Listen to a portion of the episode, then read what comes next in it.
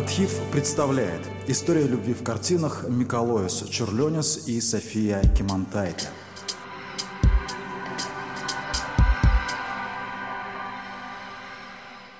Как это чудесно быть нужным людям и чувствовать свет в своих ладонях, писал Миколоис Черленис своей жене Софии Кимантайте. Востребованность, признание своих творений знаменитый литовский композитор и мастер кисти получил лишь в конце жизненного пути. А радость семейного счастья, когда рядом билось верное и любящее сердце, была дарована художнику лишь на два коротких года. Но сколько прекрасного ему удалось создать за это время – Черленис стал живым воплощением идеальной мечты Серебряного века о великом синтезе искусств, земную жизнь пройдя до половины, как писал великий Данте. Земного срока всего 35 лет, однако уникальность таланта и яркость творческой жизни этого творца были таковы, что позволили ему стать родоначальником литовской камерно-инструментальной и симфонической музыки, а также одним из самых самобытных художников XX века. Черленис стал художником, уже будучи состоявшимся музыкантом. Его детство прошло в маленьком курортном городке Дрюскиненкай на юге Литвы. Отец Черлениса был знаменитым органистом, и первые уроки музыки маленький Косток получил дома. Вместе с потрясающей способностью хватать музыкальную науку на лету в наследство от отца ему досталась склонность к фантазии и романтике. Охота была для Черлениса-старшего поводом уйти в лес и блаженно бродить там в одиночестве. А однажды он и вовсе ушел из дома на год, на свет поглядеть, оставив дома молодую жену с трехлетним сыном. Поглядел и вернулся, и был принят в семейный круг. Адель Радман хорошо знала своего мужа и умела прощать. В этом браке родилось пятеро сыновей и четыре дочери. Косток был старшим.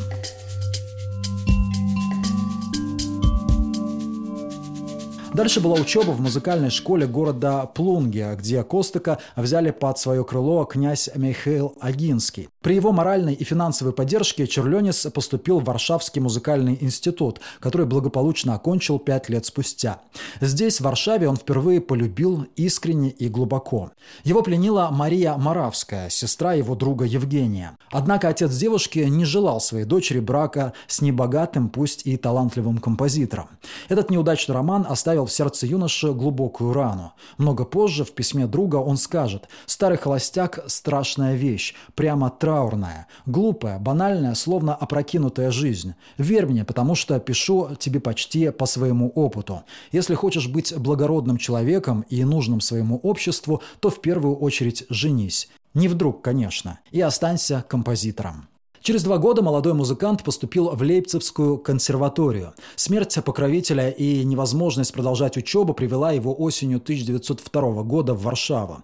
И здесь началось становление Черлениса как художника. Он поступил в рисовальную школу, через три года продолжил обучение в художественном училище.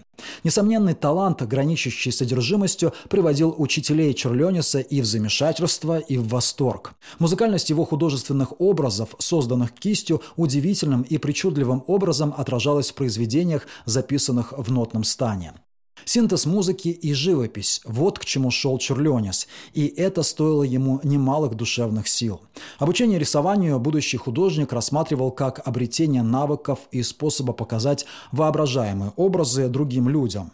В Варшаве Черленя стал интересоваться спиритизмом и гипнозом. Он увлекался идеями Ницше, читал труды мистиков и философов Египта, Японии, Индии, восторгался произведениями Эдгара По и критикой чистого разума Канта. Стоит ли уточнять, что художник совершенно не был приспособлен к обычной жизни? Спокойные, размеренные дни, хождение в гости, обеды, развлечения – все это не имело для него значения. Зато он много мечтал, строил планы заграничных путешествий, увлекался шахматами и историей, изучал мертвые языки и даже составил свой собственный алфавит, некоторые знаки которого сохранились на его картинах. Его нервная, чуткая натура требовала уединенности и покоя, и в этом он был похож на отца. И все, что касалось творчества, увлекало его целиком. Переехав в 1907 году в Вильно, Черленис погрузился в гущу музыкальных и художественных мероприятий. Организовал хор, начал работу по гармонизации литовских песен, которые любил и собирал. Он работал для театра и писал музыку по мотивам сказаний литовского эпоса.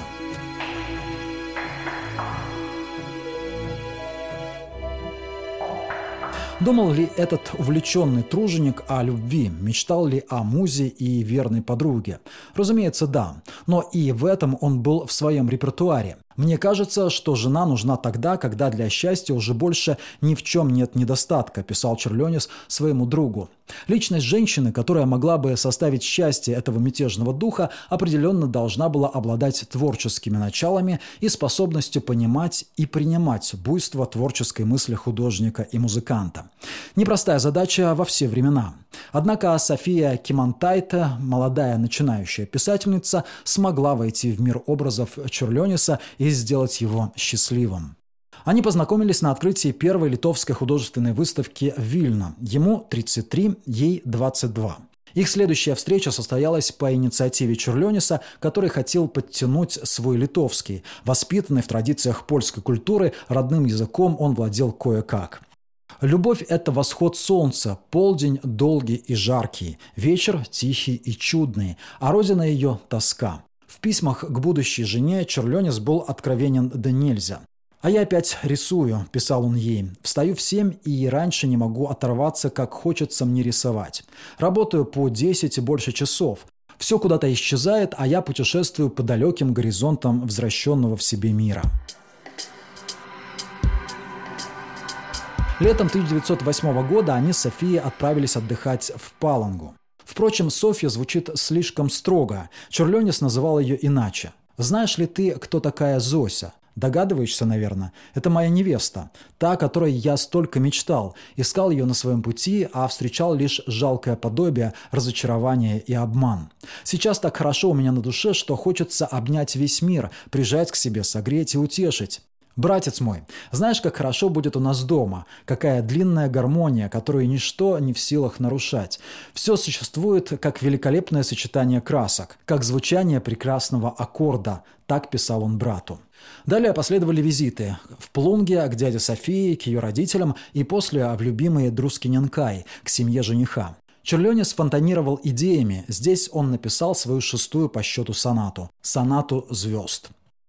Влюбленный художник часто пишет Зосе своей Зосеньке. Это признание, фантазии, описание бытовых дел, конечно же, планы. Вот один из отрывков. «Если бы ты знала, как я счастлив и горд, и знаешь от чего, все благодаря моей жене. Имя ей Зося, а похожа она на весну, на море, на солнце. «Милое мое дитя, я не могу собраться с мыслями. Светящийся хаос, юраты, ты – музыка. Тысячи солнц, твои ласки, море, хоры – все сплетаются в одну симфонию. Помню твои слова.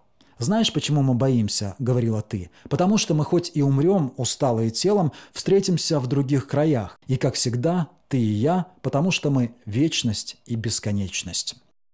Любовь вдохновляет Черлениса, он работает с большим воодушевлением, создает сонату море, диптих «Прелюдия и фуга» и триптих «Фантазия». 1 января 1909 года Миколаус Черленис и София Кемантайта поженились в Шатейкяй, небольшом городке неподалеку от Плунге. После свадьбы они уехали в Санкт-Петербург. Там Черлениса ждали. Художник Мстислав Добужинский, восхищенный картинами музыканта, предложил показать их своим друзьям – Бенуа, Сомову, Лансере, Баксту. Как писал Добужинский, они не были похожи ни на какие другие картины, и природа его творчества казалась нам глубокой и скрытой. Челеницы приняли в Союз русских художников и предложили участие в большой выставке, которую в то время готовил Константин Маковский. Конечно же, он согласился. В итоге Черлениса признал не только художественный, но и музыкальный мир столицы. Его работы выставлялись, его фортепианные произведения исполнялись. Весной молодожены возвратились в Литву. Черленис был окрылен. Счастье с нами, а если судьба немного мешает и препятствует, так уж такая у нее привычка. Увидишь, как она застыдится, увидев нас вместе. Свято, твердо верю, что серость, затертая проза не проникнет в наш дом. Увидишь, потому что ты будешь охранять наш очаг, моя чудесная висталка. Вся наша жизнь сгорит в вечном, бесконечном, всемогущем жертвеннике искусства. И правда, Зося, разве мы не счастливейшие в мире? Родительский дом Черлениса в Друскиненкае стал домом и для супругов. Часть сдавалась дачникам, много ли места нужно аскету для работы. К слову, в мемориальном доме музея Черлениса сохранилась семейная физгармония, пианино, имеются оригиналы картин мастера. Миколоис и София бывали в Вильнюсе, где выставлялись картины художника. Критика его огорчала, но не останавливала.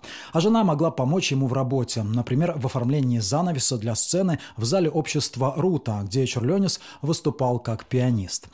Весь 1909 год Черленис буквально сгорал в творческой горячке. Его усилия были не напрасные, но всякий организм имеет резервы прочности. К концу года Черленис захватил несколько картин и отправился в Санкт-Петербург, где ему поступило предложение возглавить хор Петербургского литовского общества. Здесь он с коллегами работал над литовским словарем «Терминология нашей музыки». Замыслов, размышлений, дел становилось слишком много, и к концу года нервы не выдержали выдержали. «Зосечка моя, Зосенька милая, знаешь, показалось, что ты взяла что-то, без чего уже один жить не смогу», – писал он жене. Его друг Михаил Добужинский нашел его рисующим пальцами кружочки на всех поверхностях комнаты и сразу написал Софии Вильна. В ожидании приезда жены Черленис заказал для нее дорогие подарки в самых лучших магазинах, и приехавшей супруге пришлось извиняться перед приказчиками и объяснять, что эти покупки ее муж совершил в состоянии помрачения помрачения ума. Рассказывают, что для того, чтобы уговорить Черлениса поехать к врачу, Софии пришлось притвориться, что у нее самой болит голова, и попросить мужа ее сопровождать. Художника принял известный психиатр Владимир Бехтерев, который отметил большое переутомление и нервное расстройство.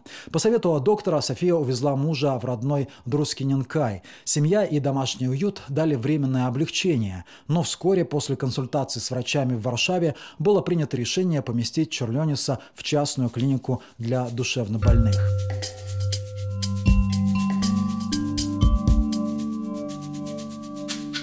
Тридцатого мая 1910 года в семье Черленисов родилась дочь Дануты. Весной художнику стало лучше, ему позволили опять заняться рисованием и играть на фортепиано. Но вскоре он опять погрузился в ночные бдения, которые ему запретили. Последовало ухудшение состояния, а Черленис в гневе уничтожил множество своих работ. Признание пришло слишком поздно, ему это было уже почти неинтересно. Ни прием в общество «Мир искусства», ни выставки, ни первые успешные продажи его картин.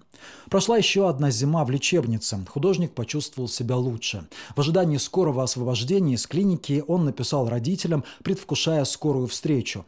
Наступающая весна манила его, и на одной из прогулок он сильно простудился.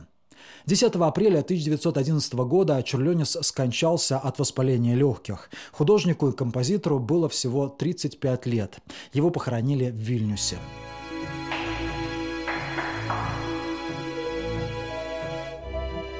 София Кимонтайта Черленис пережила мужа на 47 лет. Ее вклад в признание литовской культуры и языка был весьма ощутим. София написала несколько учебников, опубликовала сборники тематических статей, создала ряд новелл, пьес, рассказов, стихотворений. Позже она преподавала литовский язык в Государственной театральной школе актерского мастерства, а также на гуманитарном факультете университета. А еще перевела на литовский произведения Мольера, Флабера, Гомера. В 1932 году София Кемантаита Черленис стала одним из лидеров национального литовского движения скаутов, позже представляла интересы Литвы в Лиге наций. В годы Второй мировой войны София помогала спасать еврейских детей, спрятав их дома. Она не воспользовалась возможностью эмигрировать из страны и осталась в Литве, которая вошла в состав СССР. Черленис Кимантайта, как и прежде, много работала с молодежью, регулярно посещала школы, читала лекции, общалась с учителями, делилась опытом. Современники называли ее «мать всей Литвы». София Черленис-Скимантайта скончалась 1 декабря 1958 года. Проводить ее в последний путь вышел весь Каунас.